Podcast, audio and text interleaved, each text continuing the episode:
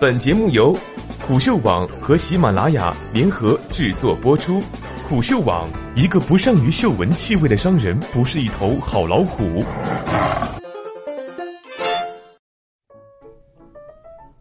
赴美生子，醒醒吧！作者：荣幽静。那天编辑问我，美国人民对特朗普总统取消出生公民权的计划有什么反应？我说挺震惊的。但自从特朗普上台之后，美国人民差不多每天都一惊一乍的，所以这次好像也没什么特别之处。倒是中国人民反而显得更上心。这么一条发生在大洋彼岸的国际新闻，在美国媒体爆出来几个小时内，就在中国传开了。闲言少叙，先说点实用的。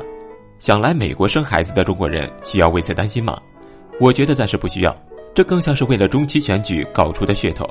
选完了，大家至少就能消停上一阵子。取消出生公民权的提议，并不是特朗普一拍脑门独创出来的。自从1868年保障出生公民权的第十四条修正案被列入宪法至今，反对的声音在美国一直都不绝于耳。最近这十年，保守派抬头，这种呼声更是频繁，但至今还没人能动到他的一根毫毛。当然，特朗普与众不同，至此他已经凭着一股横冲直撞的蛮劲儿。在公众面前给自己塑造了一个手起刀落、斩立决的铁腕形象，但即使如此，他在移民政策方面的那些承诺，建边境墙了，废除奥巴马的梦想行政令了，取消绿卡抽签了，切断规划公民为家人申请绿卡的链式移民了，虽然桩桩件件都闹得沸沸扬扬，却至今一个也没实现。上述这些，有的毫无争议，就是总统行政令的权限范围，推进起来都还困难重重。更何况有宪法加持的出生公民权，单是总统行政令在这个问题上顶不顶事儿，就足够各级法院辩论好几年了。就算特朗普真的想在移民方面有所建树，像他这样实际的人，中期选举之后更可能会返回去接着推行上面那些已经啃出了牙印的政策，而不是冒着被割断门牙的危险来啃有宪法保护的这块硬骨头。当然，宪法也不是完全动不得。但要通过改变宪法的取消出生公民权，必须得全美三分之二的国会议员和四分之三的州全都投赞成票才能实现。这当然不是为了保护想来美国生孩子的中国人的利益。近年来，中国人赴美产子人数剧增，由此带来的各种问题，已经差不多在美国引起了公愤。家里放着巨额资产来美国生孩子，却申请本地白卡福利的，占了美国纳税人的资源，人家当然不乐意。就算是作为温和派共和党的杰布·布什，二零一五年也曾公开指责这种由公民子女二十一岁后帮父母申请绿卡的“定锚婴儿”现象，还明确的说，大部分都是亚裔。这种怨气有深厚的根基和充分的理由，不是北京遇上西雅图的浪漫能够化解的。但很多对产子游客心存不满的美国人，包括保守派政党，仍然会去捍卫出生公民权，其背后的原因。或许连来美国生过孩子的中国人也未必能完全领悟。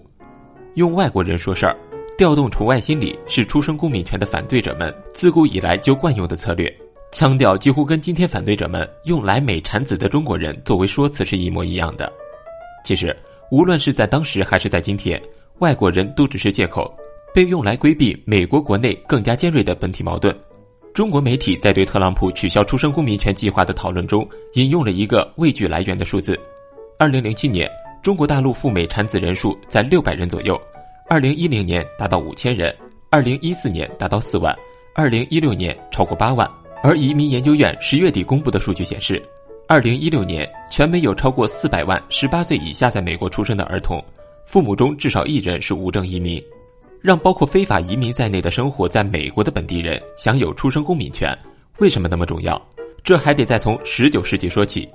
一八九八年，有个叫黄金德的华人回了趟中国，当时正值排华法案期间，他在回来时被美国政府当作中国人拒绝出境，官司打到了高等法院，法官根据第十四修正案判定他既是在美国出生，就算美国公民，这就是历史上著名的美国政府对黄金德判例。排华法案是美国第一个针对某个国家的所有公民发出的禁令。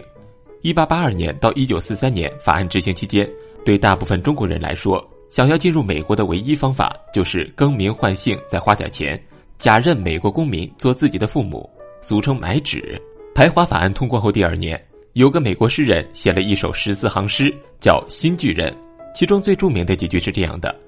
把你那里疲惫的人给我，把你那里贫穷的人给我，把你那里步履蹒跚却向往自由，那些被你富饶的彼岸抛弃的人都给我，那些流离失所的人，那些跌跌撞撞的人，我会提灯伫立在金色的门前迎接他们。这一段之所以有名，是因为它后来被刻在了自由女神像的底座上。美国移民史上不乏排华法案那样的黑暗时刻，但它的基调其实一直没有从这段诗所定下的坐标上偏离得太远。世界上只有三十多个国家提供出生公民权，也就是说，大多数国家是没有的。正像特朗普总统所说，他也面临危机，必须再度伟大。但怎样才算伟大？是有足够的霸气在全世界说一不二，让人臣服，还是有足够的胸怀去包容和接纳非我族类的异己？这就是见仁见智了。有人或许会说，这些都是闪耀着圣母光辉的修辞，华而不实。正相反，对美国来说，这其实更多的是一种实用主义。话说回来，如果有中国的朋友问要不要来美国生孩子，如果是亲朋友，我一定会劝他们别来。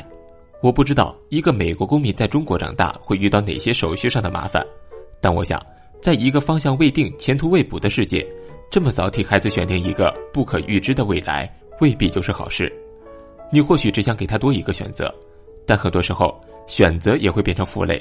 再说，即使在中国出生的孩子，长大后如果自己决定要来美国，也还是有很多途径可以来。如果到时候这些途径也都被堵死了，那样的美国你还来干嘛呢？